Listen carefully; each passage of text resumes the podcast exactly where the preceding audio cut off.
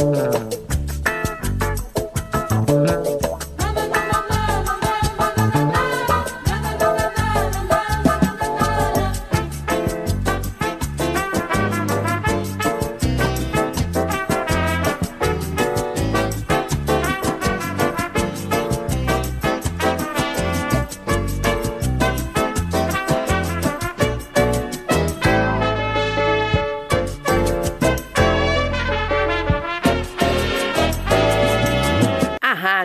Manaua apresenta Revista Manaua com Oscar Henrique Cardoso.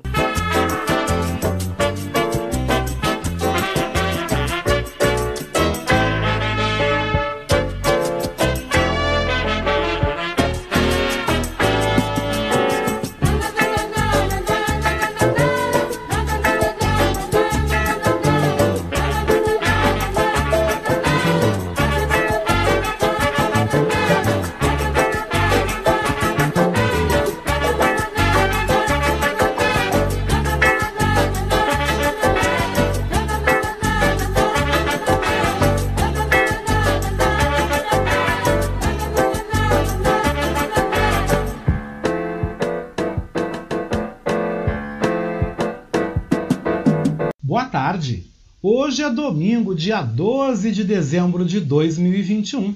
Está entrando no ar mais uma edição do nosso Revista Manaus, edição de domingo. Jornalismo, opinião e variedades também no seu domingo, com produção, edição e apresentação de Oscar Henrique Cardoso. O apoio técnico é de Jefferson Sampaio, apoio institucional de Daniela Castro e nas redes sociais Sheila Fagundes e Vera Lucia Santos. E na direção geral da nossa Rádio Web Manaus, Beatriz Fagundes.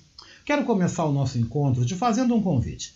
Que tal você ser apoiador do nosso programa de financiamento coletivo? Ficou interessado? Então ouça o nosso recadinho.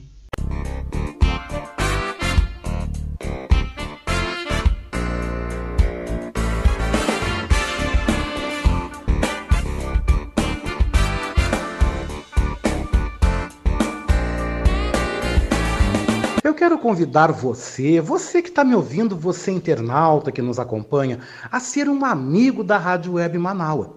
Você pode ser nosso amigo e também nosso parceiro no nosso projeto do financiamento coletivo. Acesse manaua.com.br barra doe e escolha uma forma para você contribuir para o fortalecimento de um canal de comunicação independente e democrático. Lá você vai encontrar diversas formas de contribuição como boleto, cartão de crédito e até mesmo depósito em lotéricas ou agências da Caixa Econômica Federal. Sua contribuição é fundamental para aprimorarmos ainda mais a nossa estrutura.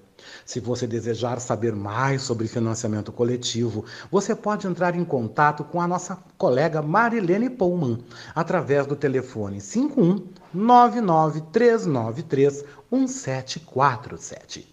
Esta é a Rádio Web Manaua. Lembrando a todos que a nossa edição de hoje é gravada. Eu volto ao vivo aqui na programação da nossa Rádio Web Manaus, A Voz da Resistência, amanhã, segunda-feira, na segunda hora do programa Voz da Resistência, a partir das 10h30 da manhã.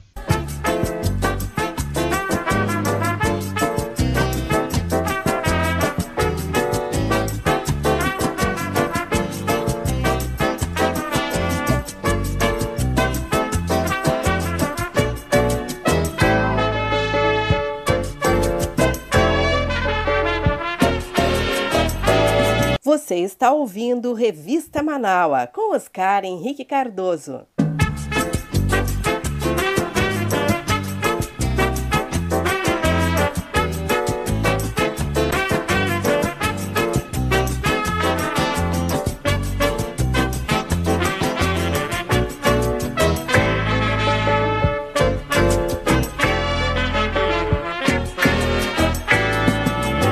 Destaca no nosso Revista Manaus, edição deste domingo, dia 12 de dezembro de 2021, resultado de uma pesquisa encomendada pela Confederação Nacional da Indústria, que classifica como ruim e péssima a situação econômica do Brasil, como destaca o repórter Leno Falck, da agência Rádio Web em São Paulo. Sete em cada dez brasileiros consideram que a economia do Brasil está ruim ou péssima. É o que aponta a pesquisa encomendada pela Confederação Nacional da Indústria e feita pelo Instituto FSB. 47% dos entrevistados classificam a situação econômica do país como péssima, 23% acham que está ruim, 21% consideram regular, 7% dizem estar boa e apenas 1% vê como ótima. Marcelo Azevedo, gerente de análise econômica da CNI, chama atenção para as consequências desse pessimismo da população. Essa percepção da população de uma, de uma situação ainda negativa, preocupante com relação à economia brasileira que a pesquisa mostra, isso faz com que a população limite algumas decisões de consumo é, por conta dessa incerteza, por conta dessa preocupação. E isso acaba que prejudica a demanda por produtos industriais, é, cria incerteza também com relação à demanda para a própria indústria e acaba que faz que empresários também decidam a às vezes por postergar decisões de aumentar a produção, emprego ou mesmo investimento. No caso da inflação, 73% dos entrevistados pela CNI avaliam que os preços aumentaram. 15% dizem que ficaram iguais e somente 8% veem uma diminuição. Essa percepção de uma inflação mais alta pela, pela população realmente é bastante preocupante, não só pelo poder de, de compra que se perde com esse aumento da, da inflação, né? a, a população tem menos capacidade de manter uma certa demanda, acaba que tem que tomar decisões e reduzir sua demanda muitas vezes. Isso já foi percebido pela indústria, a indústria já vem mostrando uma produção menor influenciada por essa queda na, na demanda. E essa percepção generalizada, ela pode até, que a pesquisa mostra, ela pode até se, se tornar ainda um pouco mais duradoura, mesmo com uma percepção de, de, de uma inflação alta, mesmo que os preços parem de aumentar eventualmente, isso vai continu continuar contaminando a decisão do, dos, dos consumidores durante mais tempo, enquanto a percepção do aumento de preço continuar forte, como se mostra na pesquisa. O desânimo do brasileiro acontece diante do cenário atual, que tem inflação e desemprego em alta, volta da fome e da extrema pobreza e o baixo crescimento previsto para o ano que vem.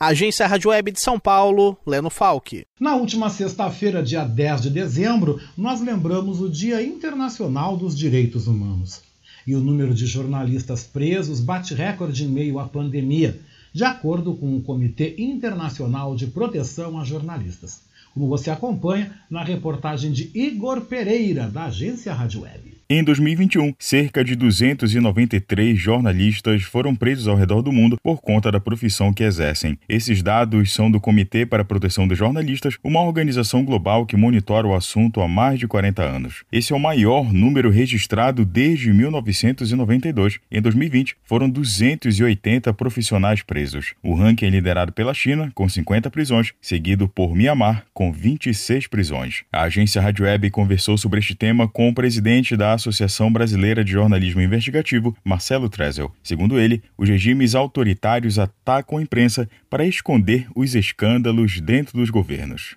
Os regimes autoritários sempre precisam de algum inimigo para mobilizar os seus apoiadores e distrair a população a respeito da corrupção e dos abusos de direitos humanos que sempre acontecem durante uma ditadura ou durante uma degradação da democracia. E é por isso que líderes acabam fazendo discursos contra a imprensa, dizendo que a imprensa quer derrubar o governo ou que a imprensa está em conluio com os comunistas ou seja lá o que for. O levantamento também mostra que 24 jornalistas foram assassinados ao longo do ano devido à profissão. No Brasil, o único caso registrado foi de um jornalista preso em regime semiaberto por difamação. Segundo o presidente da Associação de Jornalismo Investigativo, a narrativa do governo brasileiro contra a imprensa também tenta ofuscar os casos de corrupção. Qualquer pessoa que acompanha o noticiário do governo de Jair Bolsonaro percebe essa dinâmica, né? Por um lado, ele faz sempre um discursos estigmatizantes contra os jornalistas, diz que a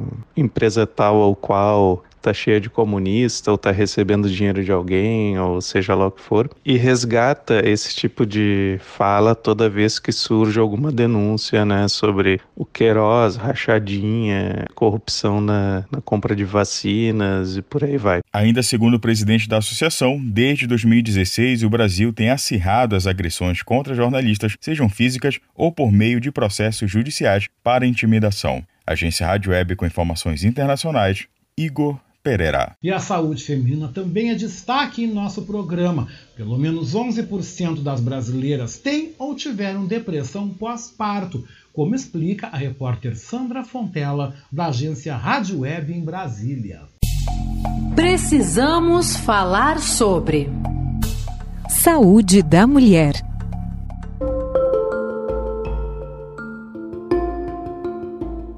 Pensamentos absurdos e irritabilidade são alguns sinais de alerta para mulheres na gestação ou no pós-parto. Eles podem indicar um caso de depressão que pode resultar em desinteresse pela gravidez e trazer consequências para o bebê. Então é importante ficar de olho em sintomas tais como tristeza profunda, desânimo e falta de energia, movimentos e pensamentos lentos, graves alterações de humor e do sono. Pelo pelo menos 11% das brasileiras têm ou tiveram depressão pós-parto. É o que diz um estudo do Trocando Fraldas. A pesquisa revela ainda que 8% das mulheres têm ou tiveram depressão durante a gestação e 5% tiveram depressão nas duas fases. A criadora e idealizadora do Trocando Fraldas, Patrícia Morim, explica que a depressão é uma doença e pode surgir até mesmo antes do nascimento do bebê.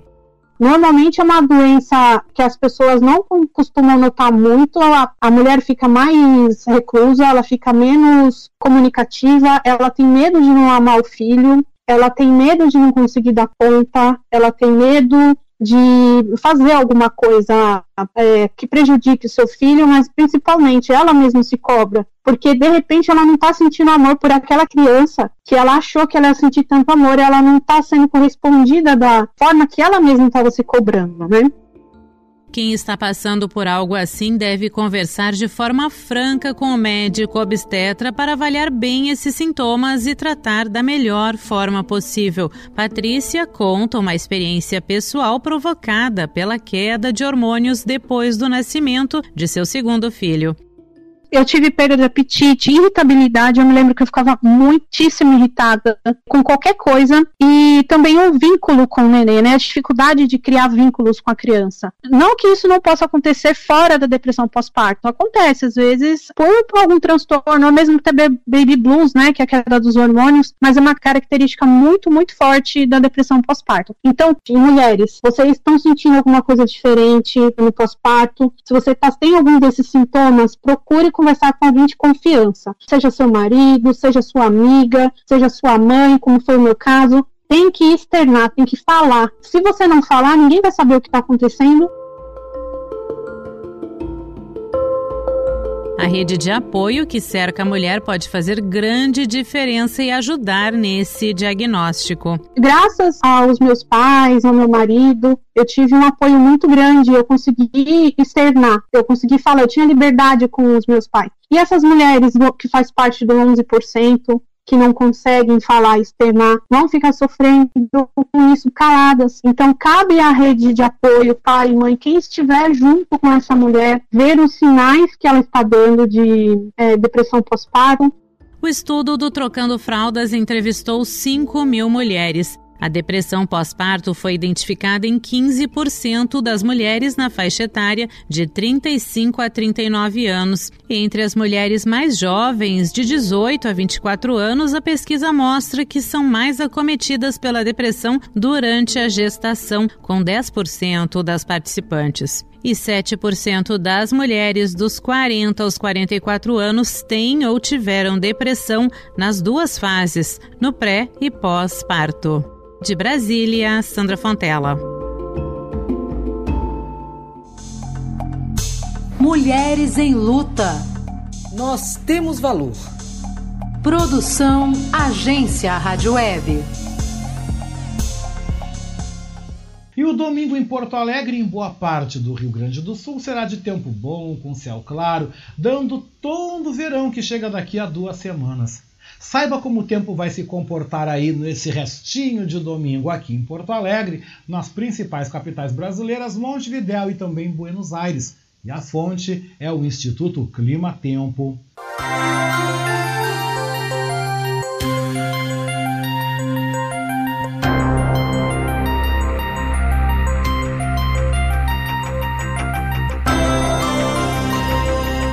Porto Alegre tem tempo bom e céu claro, a temperatura aí pode bater os 32 graus.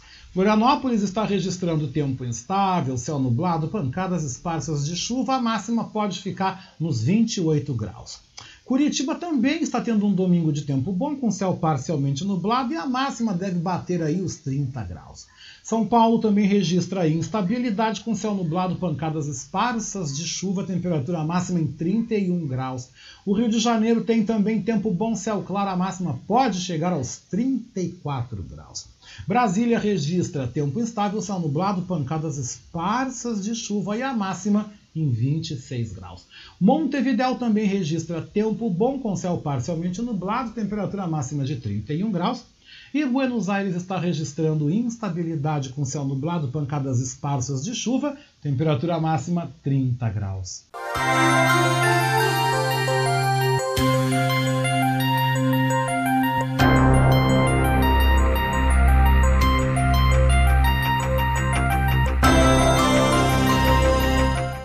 Próximo bloco do Revista Manaus, edição de domingo, tem as efemérides, o nosso Momento Saúde, mais uma edição dos famosos em revista, o quadro Viva la France e também os espaços do Batucando por aí, a LB nas ondas do rádio, a nossa playlist do Revista Manaus edição de domingo e também o nosso time aí de comentaristas, hein? Tudo isso em três minutos e meio. Não sai daí que a gente já volta, viu? Você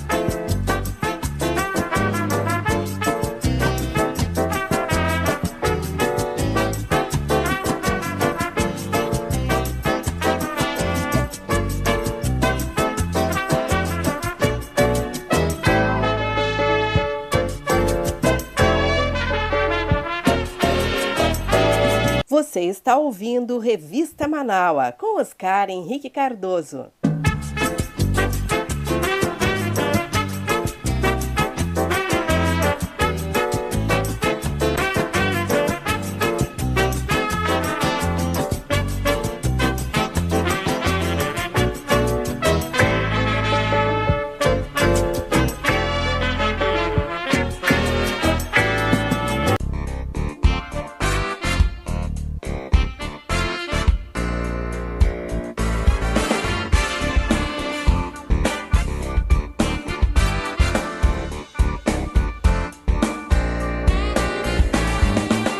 Convidar você, você que está me ouvindo, você internauta que nos acompanha, a ser um amigo da Rádio Web Manaua. Você pode ser nosso amigo e também nosso parceiro no nosso projeto do financiamento coletivo. Acesse manaua.com.br barra doe e escolha uma forma para você contribuir para o fortalecimento de um canal de comunicação independente e democrático. Lá você vai encontrar diversas formas de contribuição como boleto, cartão de crédito e até mesmo depósito em lotéricas ou agências da Caixa Econômica Federal. Sua contribuição é fundamental para aprimorarmos ainda mais a nossa estrutura. Se você desejar saber mais sobre financiamento coletivo, você pode entrar em contato com a nossa colega Marilene Pullman através do telefone 51 99393 1747. Esta é a Rádio Web Manaua.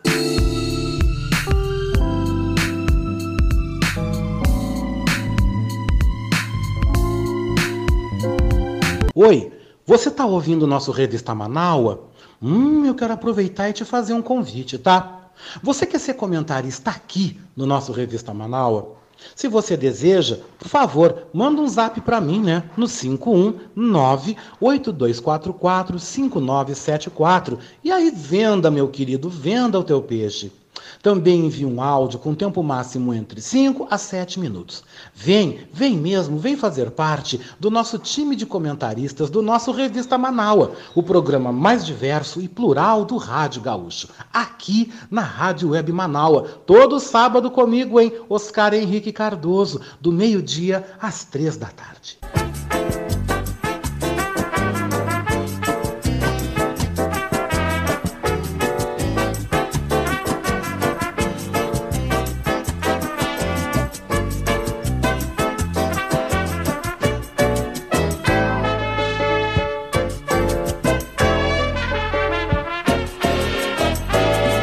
Você está ouvindo Revista Manaua com Oscar Henrique Cardoso.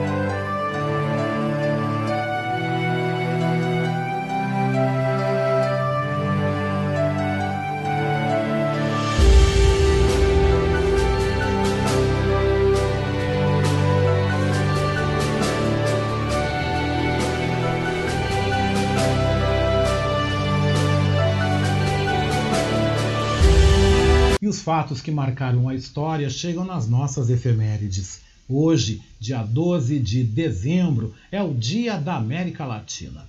A santa é Nossa Senhora de Guadalupe, padroeira do México, e o orixá do dia é Pai Oxalá. Em 1822, os Estados Unidos reconhecem a independência do México. Em 1877, morria o escritor brasileiro José de Alencar, autor das obras literárias Iracema e o Guarani. Em 1897 é inaugurada a cidade de Minas, que a partir de 1901 passava a se chamar Belo Horizonte. Em 1913, Mona Lisa, de Leonardo da Vinci, era recuperada em um hotel em Florença, na Itália, após ter sido roubada do Museu do Louvre, em Paris. Em 1915, nascia o cantor norte-americano Frank Sinatra. Em 1930, nascia o apresentador e empresário Silvio Santos. Em 1936, a China declarava guerra ao Japão. Em 1958, a Guiné era admitida como Estado-membro da ONU. Em 1963, era proclamada a independência do Quênia. Em 1994, a Suprema Corte inocentava o ex-presidente Fernando Collor de Mello das acusações de corrupção que o levaram ao impeachment. E no ano 2000, a usina nuclear de Chernobyl era desligada. Em 2015, o lutador brasileiro José Aldo era derrotado pela primeira vez em 10 anos.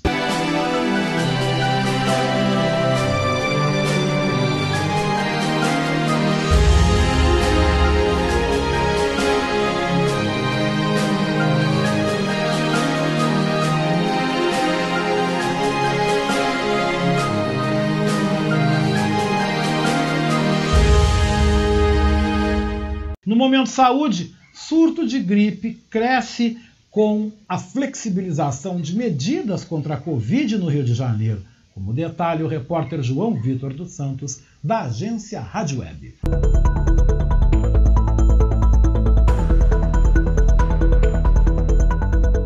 Pelo menos quatro cidades do Rio de Janeiro registraram um aumento de casos de síndrome gripal nas últimas três semanas. Na capital carioca, 21 mil pessoas foram diagnosticadas com influenza Nesse período, na Baixada Fluminense, em Duque de Caxias, aumentou a procura por atendimentos nos postos de saúde, assim como nas cidades de Petrópolis e Nova Friburgo, na região serrana. O vírus da influenza tem um padrão de circulação sazonal definido, concentrando a maioria dos casos no inverno. Porém, com a pandemia da Covid, o Brasil está enfrentando uma situação extemporânea do vírus da gripe. É o que afirma o epidemiologista Carlos Magno Fortaleza. Provavelmente modificou-se a dinâmica dinâmica dos vírus respiratórios com uma maior facilidade da transmissão do vírus influenza, que é o nome que a gente dá ao vírus da gripe, vinculada também a esse aumento de flexibilização na pandemia de Covid. Carlos Magno indica ainda o que as pessoas devem fazer nesse momento de crescimento de casos de síndrome gripal. Quando se tem sintomas respiratórios, se é essencial sair de casa, sair de máscara. Isso é algo também que no Japão e na China já fazia parte da cultura local. E a higiene das mãos. A higiene das mãos previne gripe, previne vírus respiratórios em geral e é sempre indicada. O Ministério da Saúde informou que em 2021 já foram aplicadas cerca de 67 milhões de doses da vacina contra a gripe em todo o país até o momento. Esse quantitativo representa uma cobertura vacinal de quase 71%, considerando o público-alvo da campanha. Agência Rádio Web, do Rio de Janeiro, João Vitor dos Santos.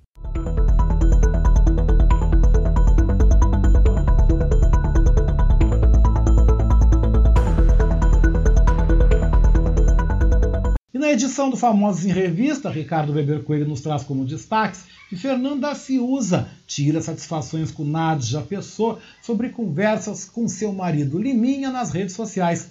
E viúva de músico que trabalhava com o cantor Tiaguinho culpa o artista pela morte de seu marido. E você sabe, né? É babado, é treta dos famosos. Está aqui no Revista Manaus, edição de domingo. Boa tarde, Ricardo Weber Coelho.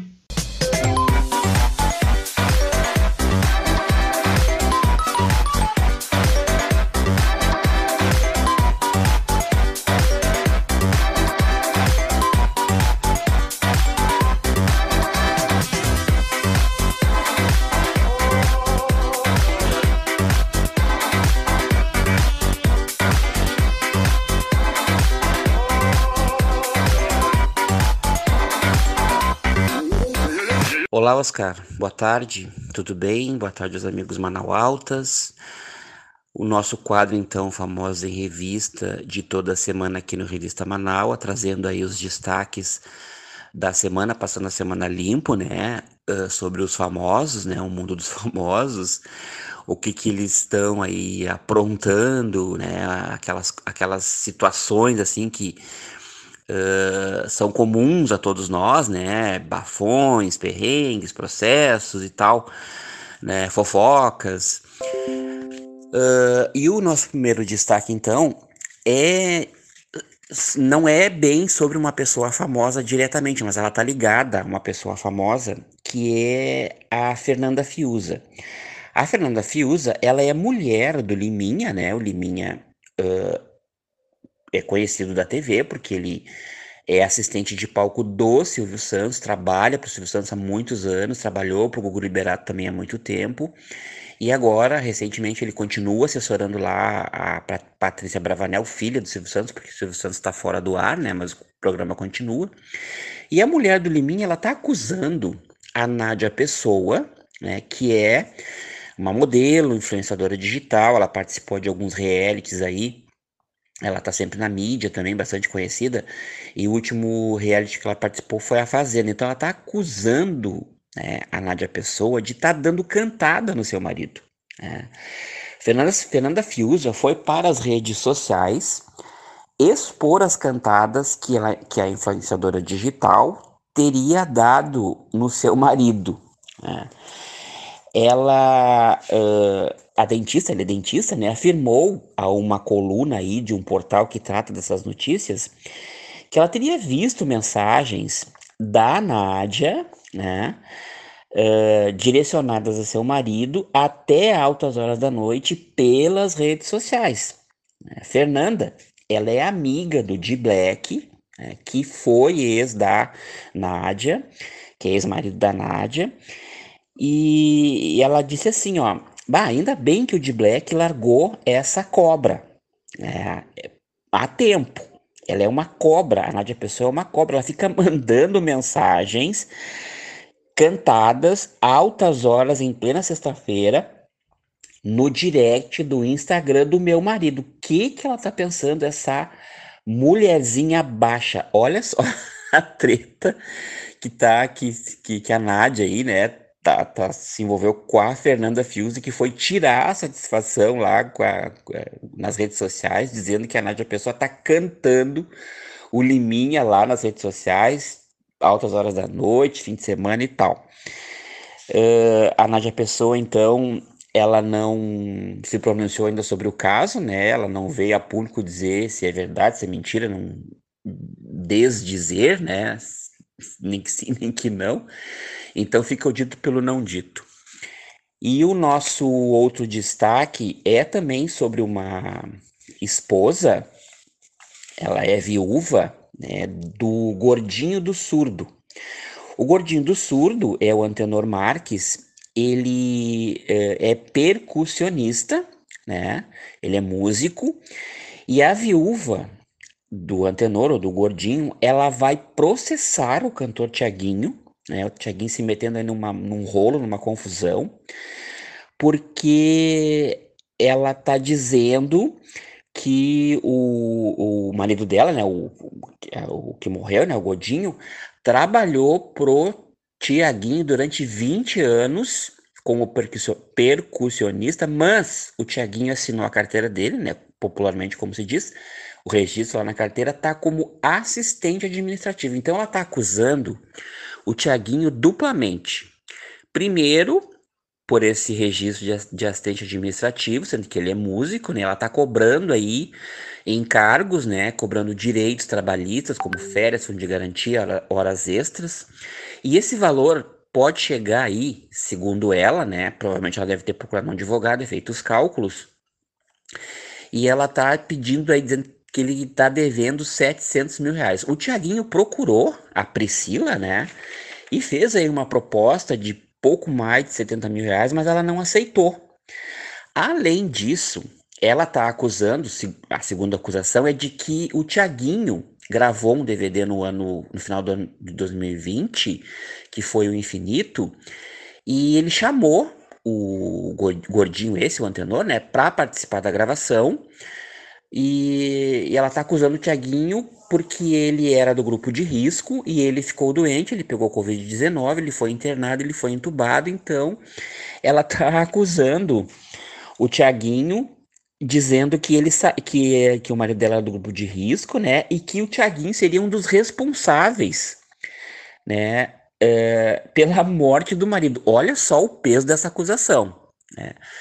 Ela disse que o marido dela era do grupo de risco, que ele tinha 75 anos, que ele era diabético, e o marido dela foi entubado no final do ano de 2020, lá no final do ano ali, perto do Natal, ele o DVD foi gravado dia 21, ele adoeceu dia 23, dia 25 ele já estava no hospital entubado. Então ela está dizendo que o Tiaguinho é responsável direto pela morte do marido, que agora ela é viúva, né?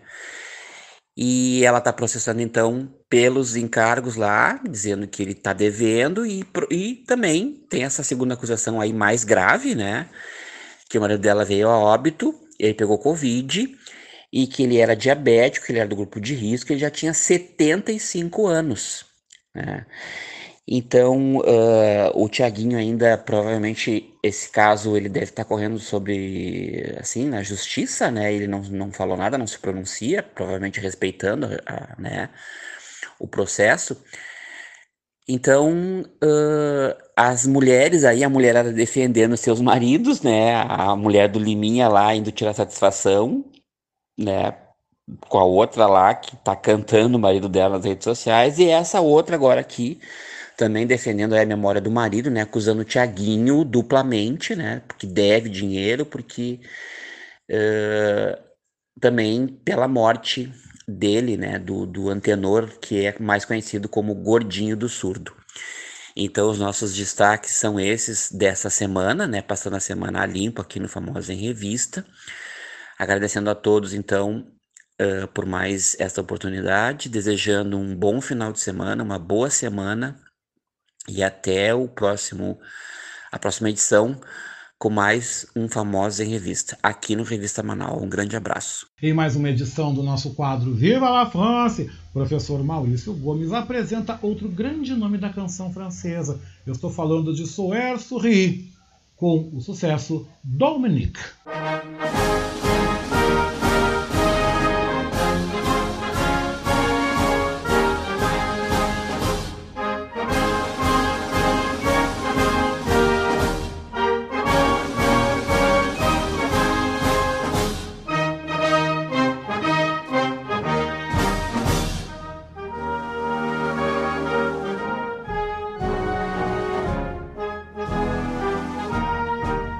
Boa tarde, ouvintes do Revista Manaua. Boa tarde, Oscar. O Viva la France de hoje traz Serre Sourire, ou Irmã Sorriso, que foi uma freira francesa em Waterloo que fez muito sucesso com a canção Dominique. Essa canção vendeu 3 milhões de cópias. Ficou em primeiro lugar nas paradas em 1963, desbancando Elvis Presley e os Beatles. Toda a renda da venda do seu sucesso foi destinada ao convento que habitava, por ter feito voto de pobreza mas não havia recibo das doações e o imposto de renda lhe cobrou esse valor. Depois que saiu do convento, não conseguiu mais obter sucesso e morreu na miséria. Agora ouviremos o sucesso de Serre Sourire, Dominique. Dominique, nique, nique, s'en allait tout simplement, routier, pauvre et chantant. En tout chemin, en tout lieu, il ne parle que du bon Dieu, il ne parle que du bon Dieu. À l'époque où Jean sans terre d'Angleterre était le roi, Dominique, notre père, combattit les albigeois. Dominique, nique, nique, s'en allait tout simplement, routier, pauvre et chantant. En tout chemin, en tout lieu, il ne parle que du bon Dieu, il ne parle que du bon Dieu. Certains jours, un hérétique par des ronces le conduit, mais notre père Dominique, par sa joie, le convertit. Dominique, nique, nique, s'en allait tout simplement, routier, pauvre et. En tout chemin, en tout lieu, il ne parle que du bon Dieu, il ne parle que du bon Dieu.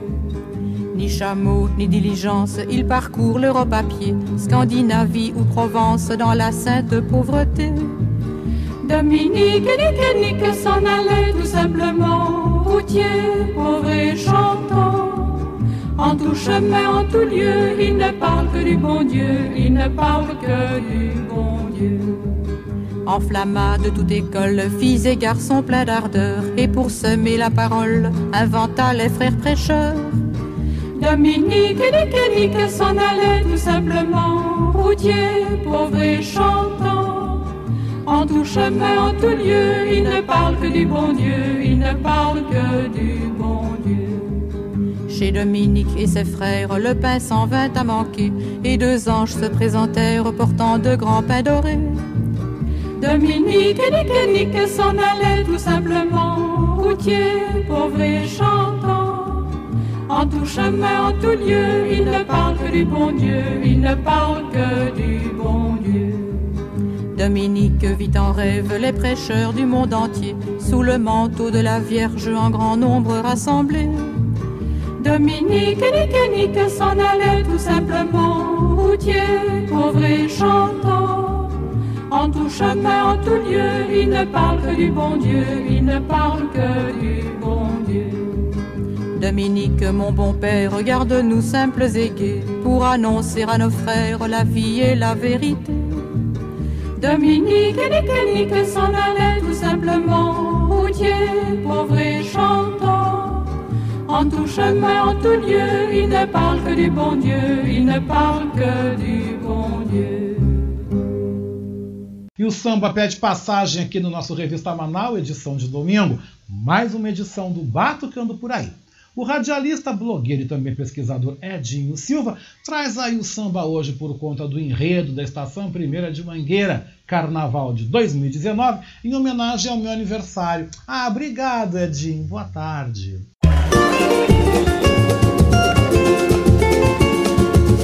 Batucando por aí. As batucadas dos nossos tantãs. Alô, Oscar Henrique Cardoso e amigos e amigas do programa Revista Manaua. Tudo bem? Pois olha só, que coisa boa! Semana de aniversário do capitão, do comandante desta revista eletrônica tão bacana, dos finais de semana, né?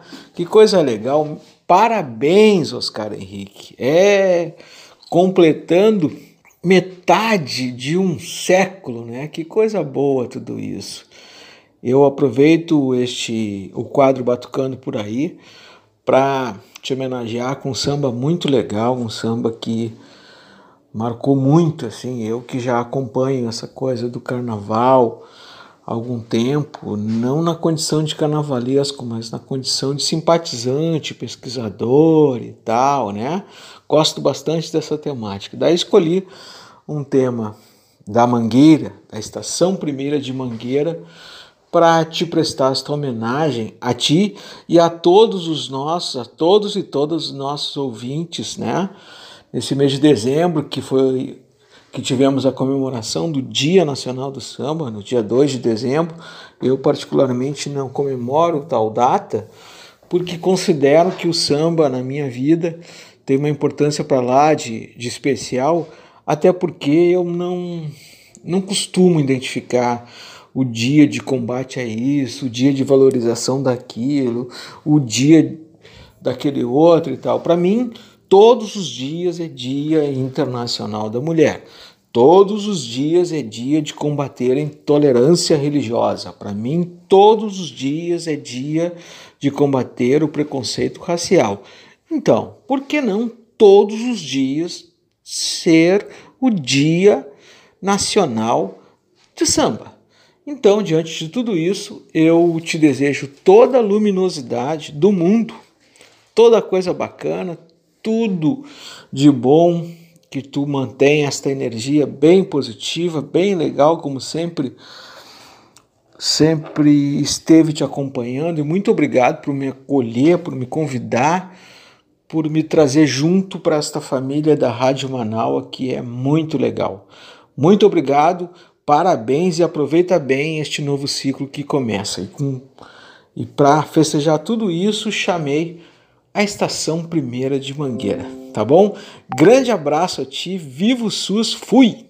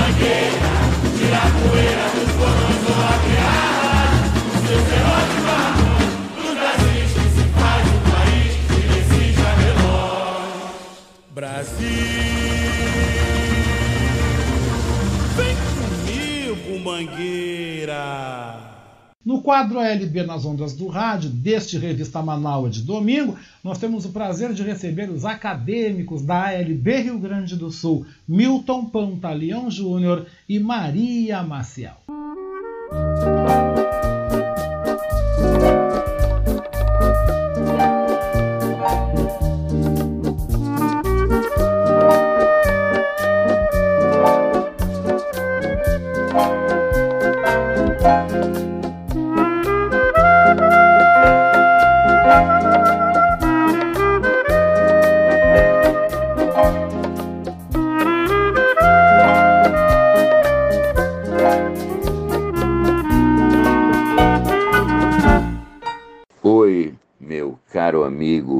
Acadêmico imortal Oscar Cardoso. É, eu sou Milton Pantaleão, presidente da Academia de Letras do Brasil, cadeira 21, patrono Milton José Pantaleão, meu pai. Vou apresentar dois poemas. O primeiro, Ler e Escrever. Passa ano, cada vez mais gente, passa dia, mais perto da lotação Menos espaço, mais aperto, cada vez mais falta lugar. Nunca se escreveu tanto, nunca se leu tão pouco. Interesse triunfa sobre sentimento, imagem derrota a palavra. Reflexão inibida pela velocidade da imagem, colorido da imagem represada pelo colorido da imagem. Uma imagem, um segundo. Um texto, uma eternidade um poema, um conto, uma crônica, a busca de um trilho no sufoco, sentir, dizer, pensar, escrever, assim posso viver. A segundo poema é O que vale a vida? Minhas vitórias demoram e são pontuais, inscritas na expansão do enrugamento das mãos, no frio o vento encrespa a face, no calor derrete. A vida é o lufar que escorre pelos pedregulhos da estrada. A viagem da vida cria calos, desenha vultos. Somos nossas experiências de vida, mas os outros as veem parcialmente. Meu universo interno é maior que os planetas reunidos. Assim, aceito a dor externa porque o amor interno é gigante. A humanidade tropeça. Meus amores me completam e vou seguindo. Obrigado, Oscar. Eu sou a Maria Maciel. Minha contribuição de hoje é o poema que se chama A Idade, a Razão, o Tempo e o Sentimento. Na casa do tempo, quando a idade chegava sem tempo, a razão saía, e a idade, com seu forte temperamento, embravecia. A razão tinha bons momentos em que ria, que permitia aquela ousadia. O tempo, impassível, indefinível, com as duas se divertia. Ora cantava, ora provocava, ora ofendia. E a idade, a razão e o tempo assim viviam e conviviam. Porém, num certo dia, bateu à porta o sentimento, que a todos conhecia. Trouxe contente de presente três espelhos e para cada um presenteou um. A idade olhou, se apavorou. O tempo viu apenas sorriu. A razão, sua cabeça virou, ignorou. E o sentimento entristeceu, dormiu. Mais além, porém, a partir daquela ocasião, que não foi em vão, tudo mudou, se transformou. A idade pensou: serei imbatível? O tempo imaginou: serei compassivo. A razão se olhou: serei transparente. E o sentimento divagou: serei eterno.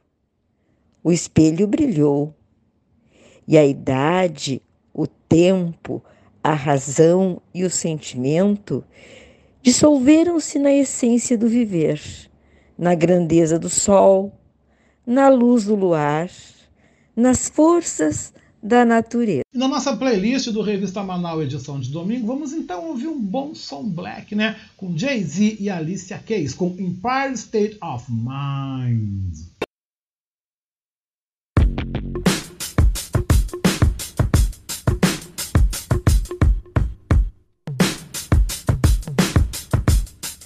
Yeah.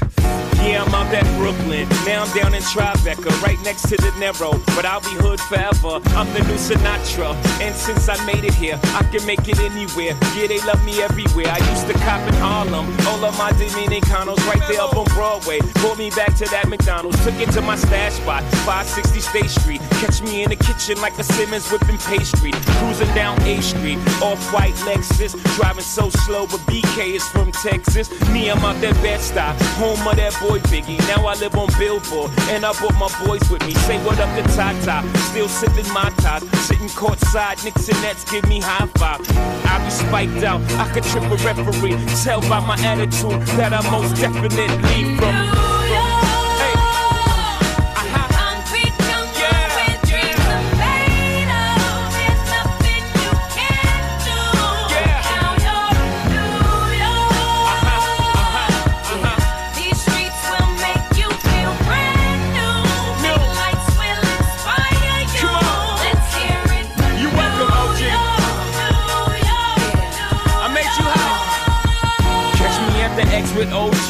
Yankee game. That made the Yankee hat more famous than a Yankee can. You should know I bleed blue, but I ain't a crypto. But I got a gang of walking with my click though. Welcome to the melting pot. Corners where we selling Africa been by the home of the hip hop. Yellow cap, gypsy cap, dollar cap, holla back. For foreigners, it ain't fair. They act like they forgot how to act. Eight million stories out there in the naked city. It's a pity half of y'all won't make it. Me, I got a plug special ed, I got it made. If Jesus paying LeBron, I'm paying Dwayne Wade. Three dice CeeLo, three card Marley. Labor Day parade, rest in peace, Bob Marley. Statue of Liberty, long live the World Trade, long live the King, yo. I'm from the Empire State. That's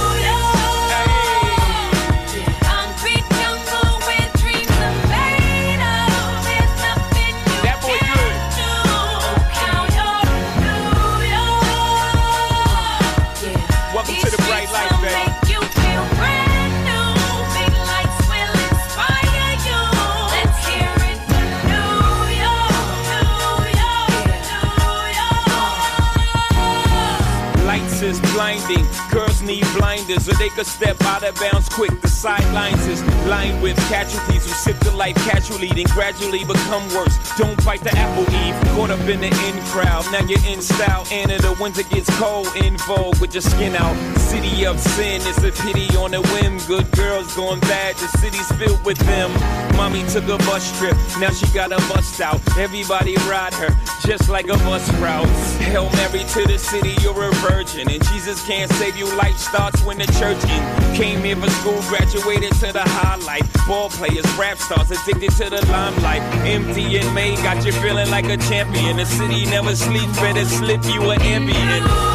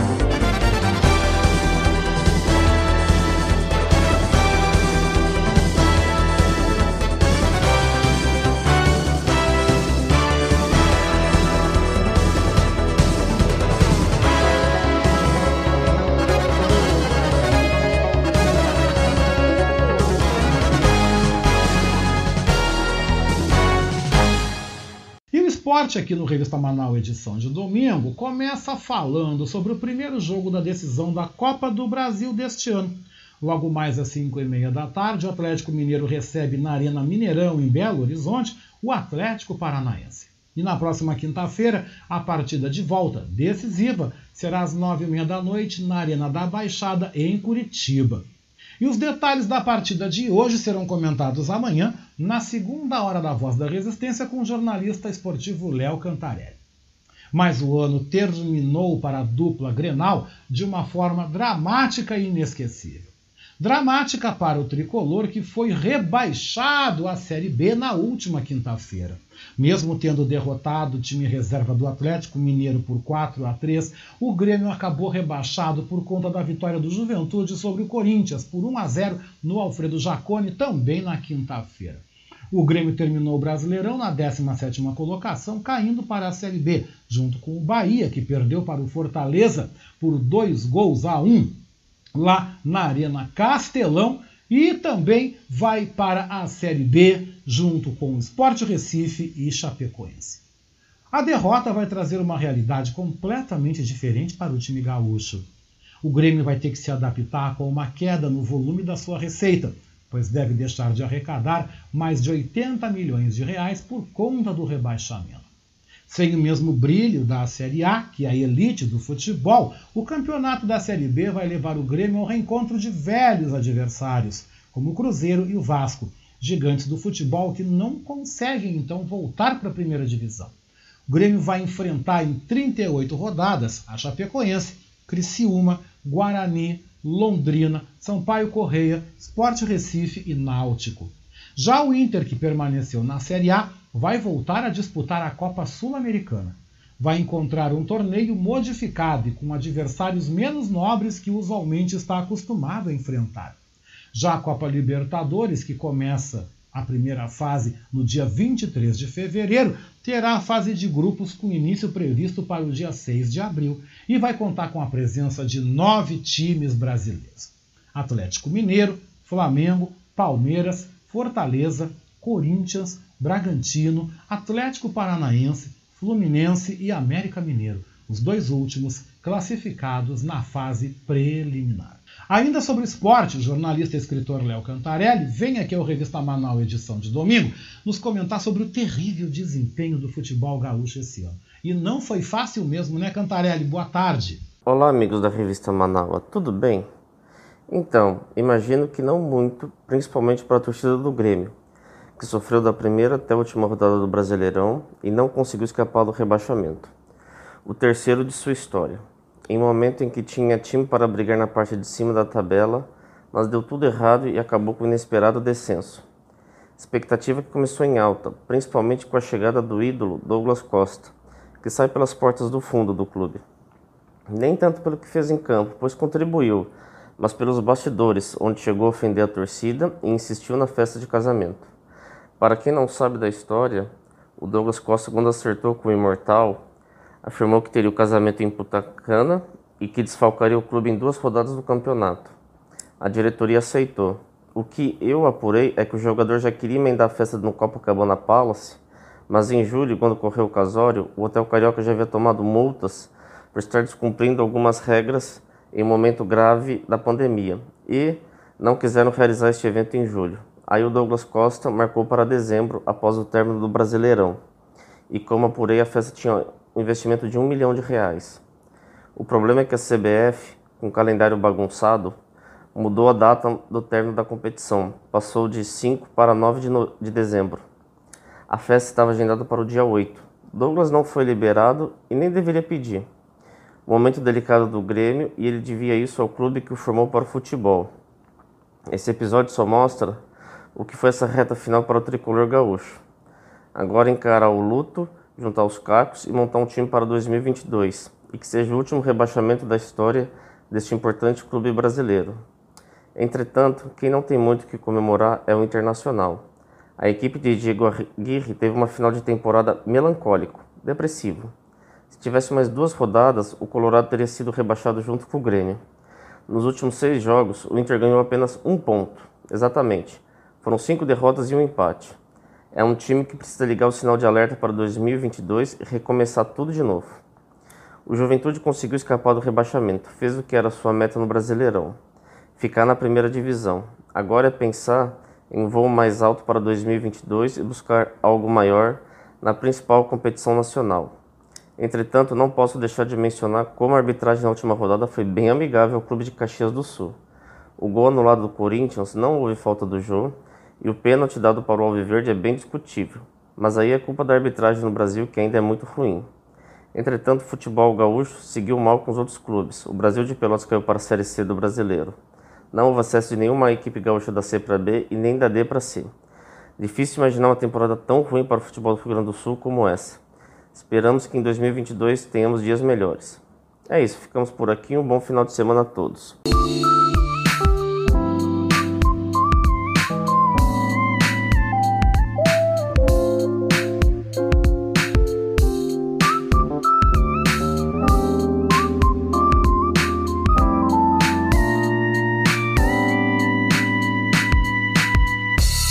Sobre educação financeira, nossa economista e professora Patrícia Nazi Sandes vem aqui ao Revista Manaus edição de domingo nos trazer cinco dicas importantes para você planejar os seus gastos agora para o fim do ano e também para o começo do ano que vem. Boa tarde, Patrícia. Olá, meus amigos da Rádio Manaus. Tudo bem com vocês? Aqui quem fala é Patrícia Santos. Sou economista, educadora financeira, professora, palestrante e coach. Oi, amigo Oscar. Felicidades pelo aniversário que foi essa semana. Pessoal, este mês, como nós já comentamos em outra oportunidade, é o mês oficial do planejamento. Nós planejamos tudo, planejamos as festas, planejamos as férias, planejamos o que nós queremos do próximo ano, as nossas metas para o próximo ano. Então, quero trazer aqui comentários especialmente voltados à estrutura de um planejamento adequado, que é aquele planejamento que vai diminuir os riscos ao longo da trajetória, ao longo do caminho, ao longo das semanas ou dos meses. Como que a gente pode desenvolver isso?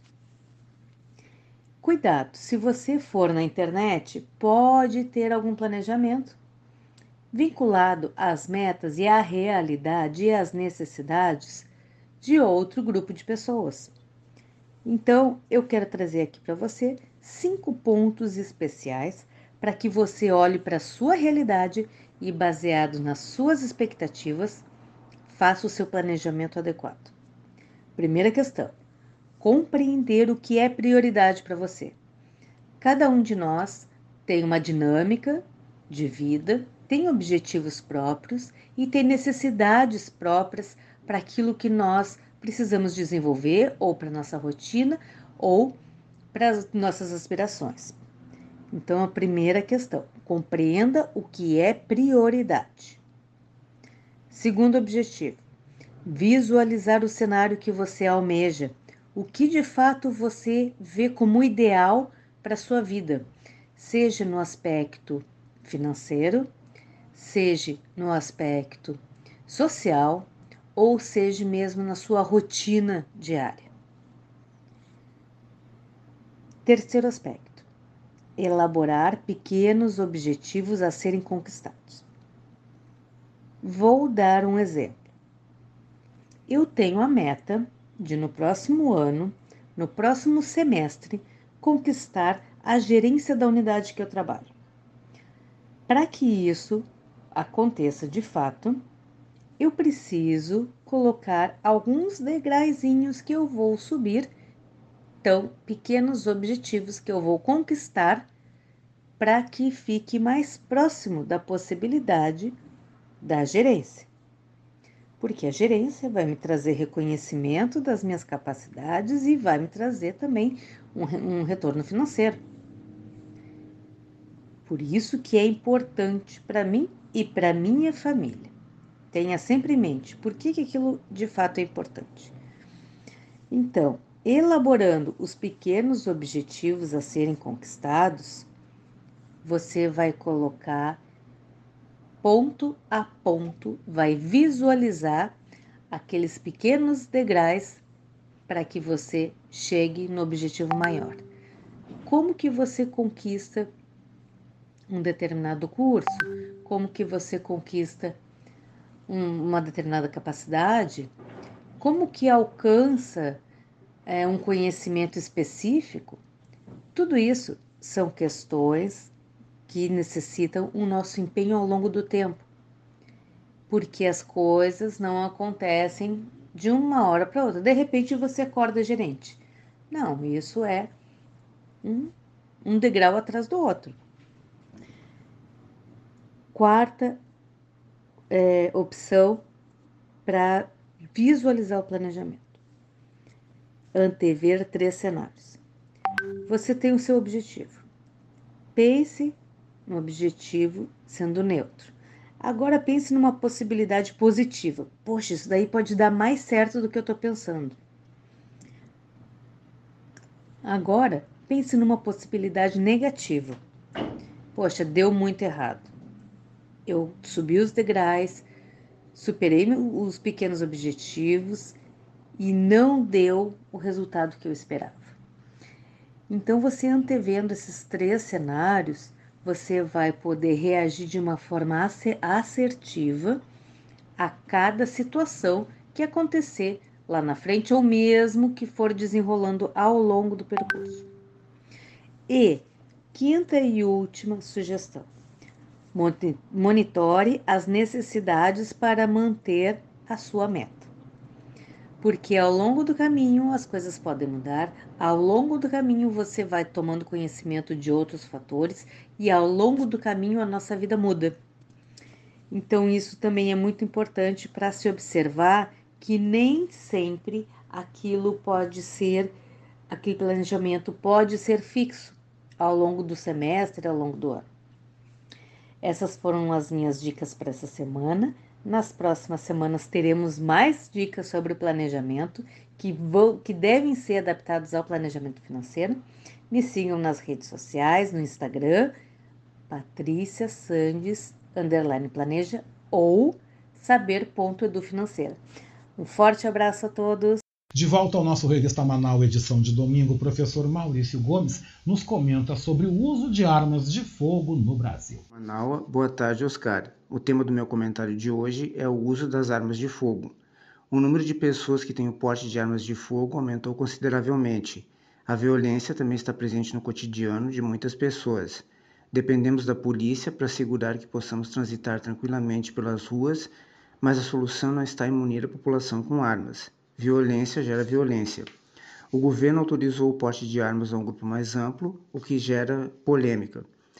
Vejo com muita temeridade essa situação, pois as pessoas podem ser levadas por impulsos a reagir a um assalto, por exemplo. Num assalto, somos orientados a não tomar nenhuma atitude e simplesmente entregar todos os pertences. Claro que é revoltante ter que dispor do pouco que temos e que foi conquistado com tanto sacrifício, mas não podemos colocar a própria vida em risco. E mesmo não reagindo, ainda corremos vários riscos. O pior é que não existe uma punição eficaz contra os ladrões. Mas não vejo nessas situações uma justificativa para usar armas de fogo. Na verdade, representam um perigo, como casos de crianças que tiveram acesso a elas por descuido dos pais e acabaram cometendo homicídios. Mesmo a polícia pode acabar tendo uma atitude mais exacerbada mas mesmo assim, na minha opinião, cabe somente à polícia fazer uso das armas. No entanto, deveríamos nos sentir protegidos e seguros, confiando que não teríamos o risco de sofrer qualquer tipo de violência. Uma arma na mão de uma pessoa representa um perigo, pois pode levá-la a ter uma falsa sensação de poder absoluto. Devemos pensar nas consequências de se ter uma arma e o que ela pode representar, principalmente no sentido de ação por ímpetos. A violência existe, mas devemos combatê-la com atitudes firmes, lutando sempre pela paz e justiça, com punições adequadas aos infratores da lei. E com essa reflexão, eu me despeço de vocês, desejando um bom final de semana, um grande abraço a todos e até a próxima. O jornalista e escritor Paulo Franklin fala hoje aqui no Revista Manaus, edição de domingo, sobre os 41 anos da morte de John Lennon. Boa tarde, ouvintes da Rádio Manaus e do programa Revista Manaus. O dia 8 de dezembro de 1980 é uma data triste para os amantes da música e do rock and roll. Pois nesse dia, John Lennon foi assassinado por Mac Chapman. John Lennon estava envolvido no lançamento do seu disco Double Fantasy. E naquele dia, o assassino procurou John Lennon e conseguiu um autógrafo no disco, isto sendo registrado em foto.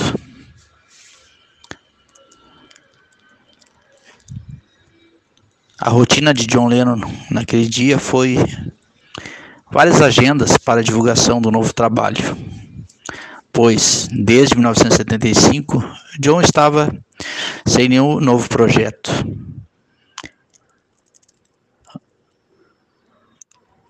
Por volta das 23 horas, o assassino estava na frente do edifício Dakota em Nova York, residência de John Lennon e Yoko Ono. E quando John estava na entrada do edifício, chamou por John Lennon e depois efetuou cinco tiros contra John. Quatro atingiram as costas de John, que foi sorrido por Yoko Ono, mas não resistiu aos ferimentos e veio a falecer no hospital. Mark Chapman alegou que resolveu matar John Lennon porque ele estava falando mal de Deus.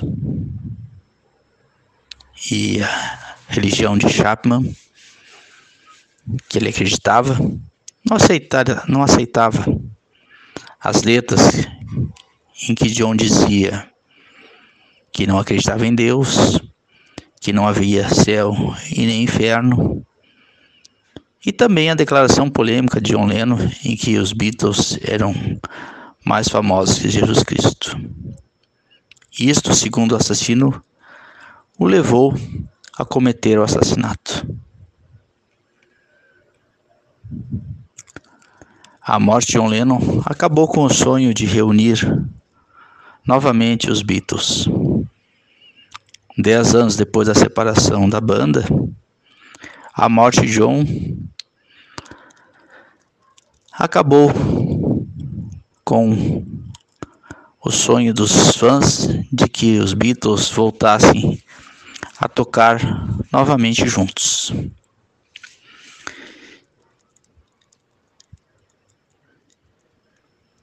Os três Beatles, Paul McCartney, George Harrison e Ringo Starr, se reuniram em 1994 e gravaram algumas músicas de John num projeto chamado Anthology. E em 2001, George Harrison veio a falecer também.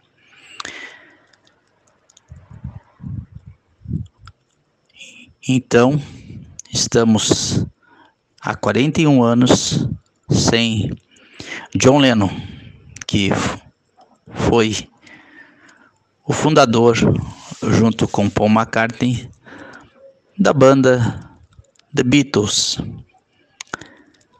a maior banda de todos os tempos.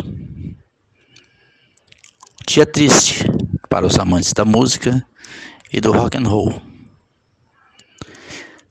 John Lennon foi cremado e suas cinzas foram jogadas no Central Park em Nova York. Desta maneira, John Lennon, que nasceu em Liverpool, na Inglaterra, não retornou mais à sua terra natal. E está, então, no Central Park, onde suas cinzas foram deixadas por Yoko Ono. E quanto ao assassino, continua preso, condenado à prisão perpétua por ter assassinado não só John Lennon, mas também um pouco da história do rock and roll no dia 8 de dezembro de 1980. Sou Paulo Franklin, falando para a Rádio Manaus. O ator, produtor cultural e também apresentador Fábio Klein volta aqui ao Revista Manaus edição de domingo para nos comentar sobre as flexibilizações e também restrições das regras sanitárias em meio à pandemia. Boa tarde, Fábio. Olá, boa tarde, Oscar. Boa tarde, ouvinte da Manaus. Fábio Klein aqui falando. É, Oscar e ouvintes, é bom que a gente tenha é, em mente e que a gente preste bastante atenção é, com relação a, ao final do ano, né? É, o ano que vem está se aproximando, é, as, as as flexibilizações estão acontecendo né, em, em, algumas partes do mundo aí.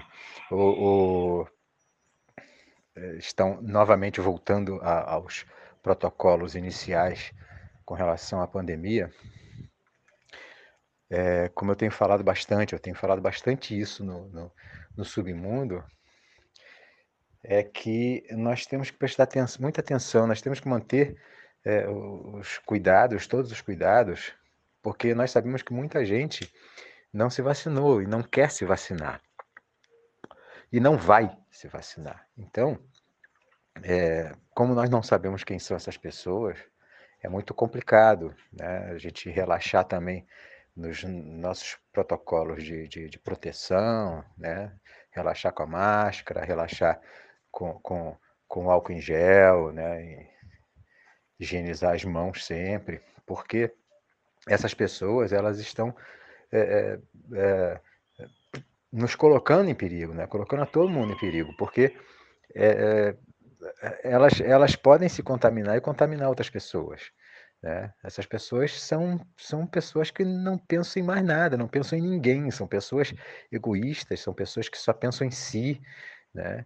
com esse discurso raso de, de, de é, liberdade, enfim, né? Tudo bem, beleza, liberdade. Não quer se vacinar? Não se vacina, né? Mas tem, vai, vai ser privado de algumas coisas, é claro, né?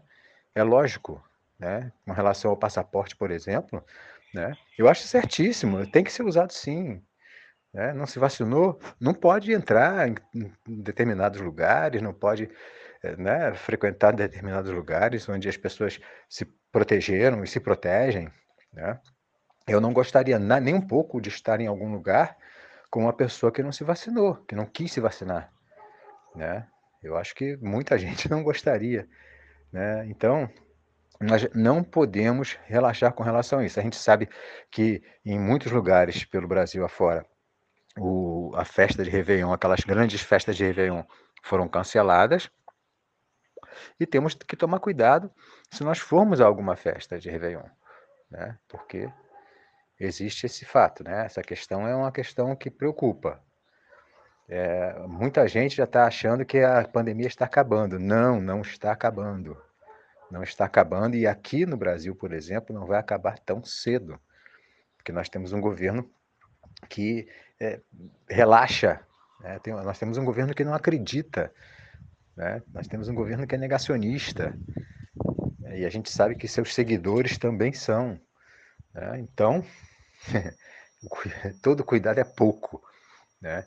E eu peço aqui, é, faço um apelo né, às pessoas para que continuem tomando seus cuidados. Né? Continuem tomando cuidado, continuem é, se protegendo, continuem usando máscara e higienizando as mãos, enfim, né, com, com todos os cuidados de sempre, porque ainda não acabou. Vai acabar um dia, vai acabar um dia, um dia vai acabar com certeza. Mas essas pessoas que estão se negando a se vacinar, que são negacionistas, essas pessoas estão atrapalhando o processo. Né? O, principalmente o próprio governo federal. Né? Bom, enfim, é isso, é, é um apelo. é, para que tudo, tudo fique bem né, com, com, com, com as pessoas que se protegem e que protegem as outras. Né, e que a gente possa, possa passar um final de ano tranquilo, é, protegidos, harmônicos com as pessoas que a gente ama, né? enfim, tá bom? Uma boa tarde a todas e todos, um bom restinho aí de, de final de semana, uma boa semana aí seguinte que vem e até quarta-feira no Submundo, tá? Beijão. E o nosso comentarista Oscar de Souza Marinho volta ao Revista Manaus edição de domingo para nos comentar sobre as eleições e os prováveis debates entre os presidenciáveis. Olá, boa tarde. Boa tarde, meus companheiros ouvintes do Revista Manaua. Boa tarde, meu mestre da comunicação. Vai daqui de pronto os parabéns pela passagem do seu aniversário, desejando a você muitos e muitos e muitos revistas ainda na nossa companhia. E pois bem, pessoal, mais uma vez uh, a turma do Quanto Pior Melhor se manifesta. Mais uma vez vimos o corporativismo do Ministério Público em relação a tal de gangue chamada Lava Jato. Eles decretaram a, a prescrição de um processo que já não existia mais, porque já foi extinto os processos há bastante tempo. Os processos que eu falo contra o presidente, ex-presidente Lula, que vem vencendo uma a uma cada batalha contra uh, o lawfare que sofreu, contra as mentiras que falaram dele, contra as coisas que prenderam o homem para que o hoje Bolsonaro pudesse estar por aí livre, leve e solto, fazendo as mais diversas asneiras. E o então algoz do presidente Lula agora se apresenta como um, candidato fresquinho, novinho, cheio de boas intenções, quando nós sabemos que é um bandido que deveria estar preso. E o Ministério Público sorrateiramente, corporativismamente, uh, fica criando fatos novos, requentando processos que já nem existem mais, para que possam dar uma margem de, digamos assim, de uh, um possível debate que acho que nem vai acontecer porque acho que o presidente Lula vence no primeiro turno das eleições no próximo ano, mas caso aconteça um embate entre uh, o bandido Moro e o, o ex-presidente, ele terá como uh, um de seus argumentos de que os processos prescreveram. Mas prescreveram como assim, cara pálida? Eu sou um leigo, sou um, um simples churrasqueiro, mas a gente acompanha as notícias e a gente está aqui para dizer que já foram extintos já há bastante tempo. Então, é uma mentira, uma falácia que inventaram para que possam favorecer uh, os candidatos uh, que eles querem que façam frente e que mantenham esse status quo que por aí uh, está. Infelizmente, vamos de mal a pior. E só nos resta aguardar, então, as eleições e elegermos um novo presidente, exercermos a nossa cidadania, depositarmos o nosso voto democrático e então retomarmos os rumos do nosso país. Lamentavelmente, uma pena, mas é o que temos uh, que conviver com toda essa balbúrdia, com toda essa bandalheira, apoiados pela grande mídia, apoiados pelo tal de Deus Mercado, que não querem as mudanças, não querem que voltem as conquistas sociais que nós tivemos. Uma boa tarde a todos, muito obrigado pela mais uma vez a oportunidade de conversar com vocês e o tradicional beijasco com gosto de churrasco. Revista Manaus, edição deste domingo, 12 de dezembro de 2021 contou com a presença dos comentaristas João Vitor dos Santos, Ricardo Weber Coelho, Maurício Gomes, Edinho Silva, Milton Pantaleão Júnior, Maria Maciel, Léo Cantarelli, Patrícia Nazi Sandes, Paulo Franklin, Fábio Klein e Oscar de Souza Marim. Revista Manaua teve na produção, edição e apresentação este que vos fala, Oscar Henrique Cardoso. Apoio técnico de Jefferson Sampaio, apoio institucional de Daniela Castro e Sheila Fagundes e também Vera Lúcia Santos nas redes sociais e na direção geral da Rádio Web Manaus, Beatriz Fagundes. A seguir, você fica com a reprise do programa Submundo com Fábio Klein. E às sete da noite, ao vivo, temos mais uma edição do Domingo.com com Adroaldo Bauer Corrêa e seus convidados. Eu, Oscar Henrique Cardoso, eu volto ao vivo nesta segunda-feira, às dez e meia da manhã, na segunda hora do programa Voz da Resistência. Revista Manaus, edição de domingo, volta no próximo domingo, a partir das três da tarde. E a gente termina a edição com o som de Elton John e Dua Lipa, com o remix de Cold Heart, sucesso de Elton John, para você terminar o domingo dançando. Dança comigo, seja feliz. Amanhã eu tô de volta aqui na Rádio Web Manaus. Um bom final de tarde, tudo de bom, hein? Até lá!